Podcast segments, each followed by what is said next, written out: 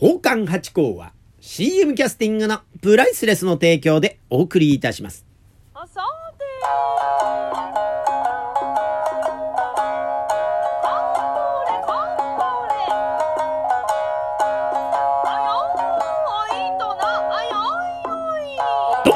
松野屋八甲でございます。水金土日の夕方6時は宝冠八甲よろしくお願いします。というところで皆さん、タバコってお吸いになります？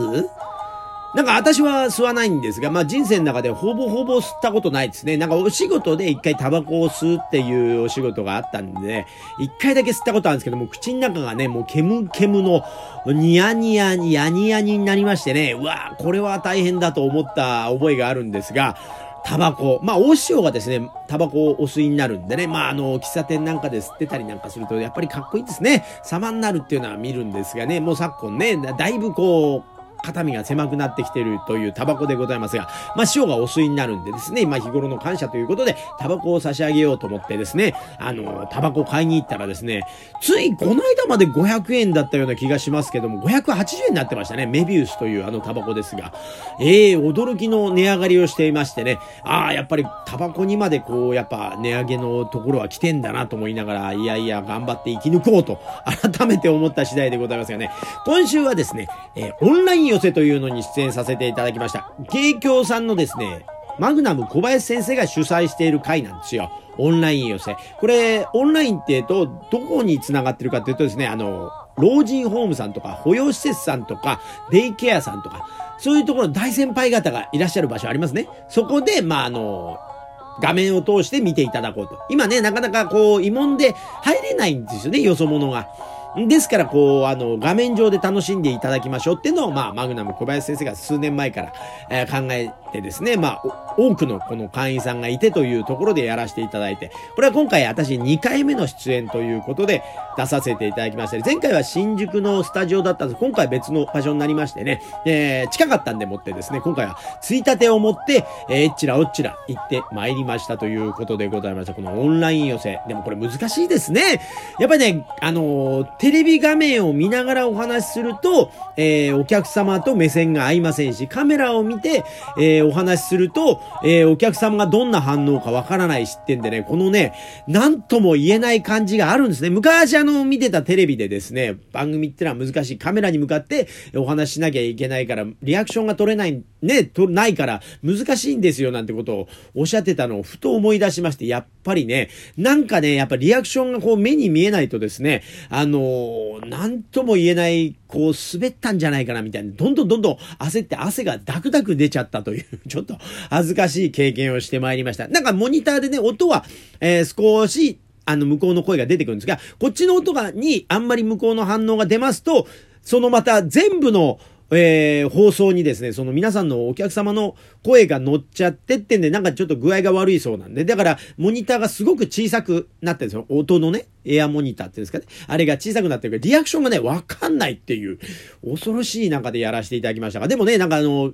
マグナム先生が、まあ、後々ね、お礼のご連絡させていただいたら、すごく喜んでくださいましたよ、なんてことはあったんだけど、その場ではですね、本当に汗ダクダクで大変だなと思って。で、またね、その中でもね、マグナム先生がやっぱあの、音楽の先生なんですよね。あの、バイオリンを弾きながら、えー下ではタップダンス、ああの、暴れん坊将軍とかを弾きながらタップダンスしたりなんかっていう、ものすごい面白い、えー先生なんでございますがね。で、まあ、いろいろ芸がお持ちなんですが、まあ、基本的には音楽系が多いんですね。で、こうやってまして、皆さん聞こえてますかなんてマグナム先生の時にお聞きしたら、ところどころ聞こえますなんて言って、すごい、あ、これじゃあ音ネタきついですねなんつって、急遽そこで、また動きのあるネタにマグナム先生変えられて、やっぱベテランってのはすごいですね。その場の対応力っていうのが。いやー、また今回も勉強になったなと。だからそういう苦しい状況の中でですね、きっちり、この45分なんです全部のパックで。で、45分きっちり、えー、されまして、また楽しみにしてください、わーい、なんていうことになって、またね、これ続いていくってで、まただから3回目呼ばれるように、えー、頑張りたいなと思って頑張ってきたんですが、汗ダクダクで帰ってきたというお話でございました。それとですね、もう一個、えー今回出させていただいたのがありまして、進化遠納会というやつで、これ2回目の出演なんですよ。これ会自体も第3回目なんですが、えーこの回、えーどういう会かというと、能ですよ。遠納会ですから、能。脳狂言の脳でですね、今回は、柳井能楽堂という、神楽坂の柳井能楽堂皆さんご存知ですかねここも文化財になってましてね、一般の方もスーッとこう、まあ公演やってない時はですね、見学にも入れるそうなんです。で、これ関税流の方の持ち物だそうで、本当にね、広いスペースで。で、またこれ、新旧がですね、入り混じって、た、すごくいい空間でしたね。能舞台というのは、まあ、古いというか、趣のある、歴史のあるじゃないですか。でもね、空調とか最新設備、椅子も座りやすい席になってたりとかでね、桟敷席も全部椅子に変えてあったりとかってんで、非常に見やすい。それでまたね、キャパシティが多分200人ぐらいなんですが、ないですかね。だからすごくコンパクトで見やすい舞台ですごい良かったですね。で、今回もですね、竹本先生という能のね、あの学者さんとですね、あの一緒に出させていただいて、まあ先生が解説するのの愛の手としまして、こんなことはどうですかなんて質問をするところで行ってきたわけですがね。で、今回、子育て層が、という演目だったんです。子育て層がね。蘇我物語って皆さんご存知ですか？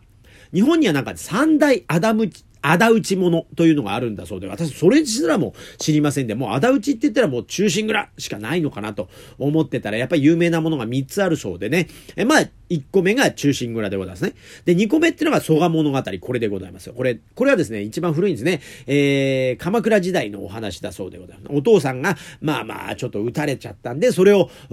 なんですやり返すという、もう本当に倍返しだという感じでやり返す兄弟の物語。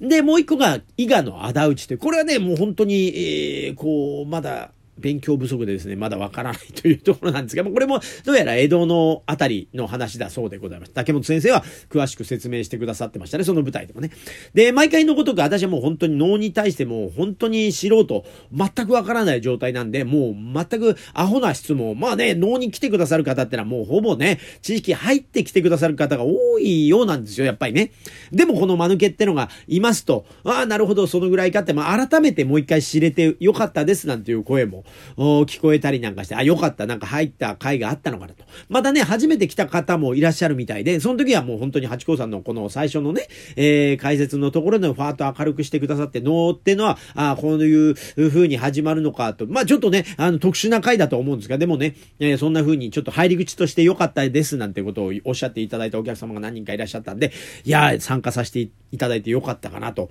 思った次第でございました。このね、えー、三大仇討ちね、これ、十郎さんと五郎さんで、これ歌舞伎にもよくあるんですよ、蘇我物語。で、今回は能で小袖蘇我というんですが、虎蘇我とかなんかいろんな蘇我というタイトルがついてあるんだそうです。まあね、歌舞伎の方はもう、こう、わーっとこう、動きのあるもので、能はやっぱりこう、抑えてるんですが、今回の小袖蘇我に関しましては、動きがたっぷりの回で、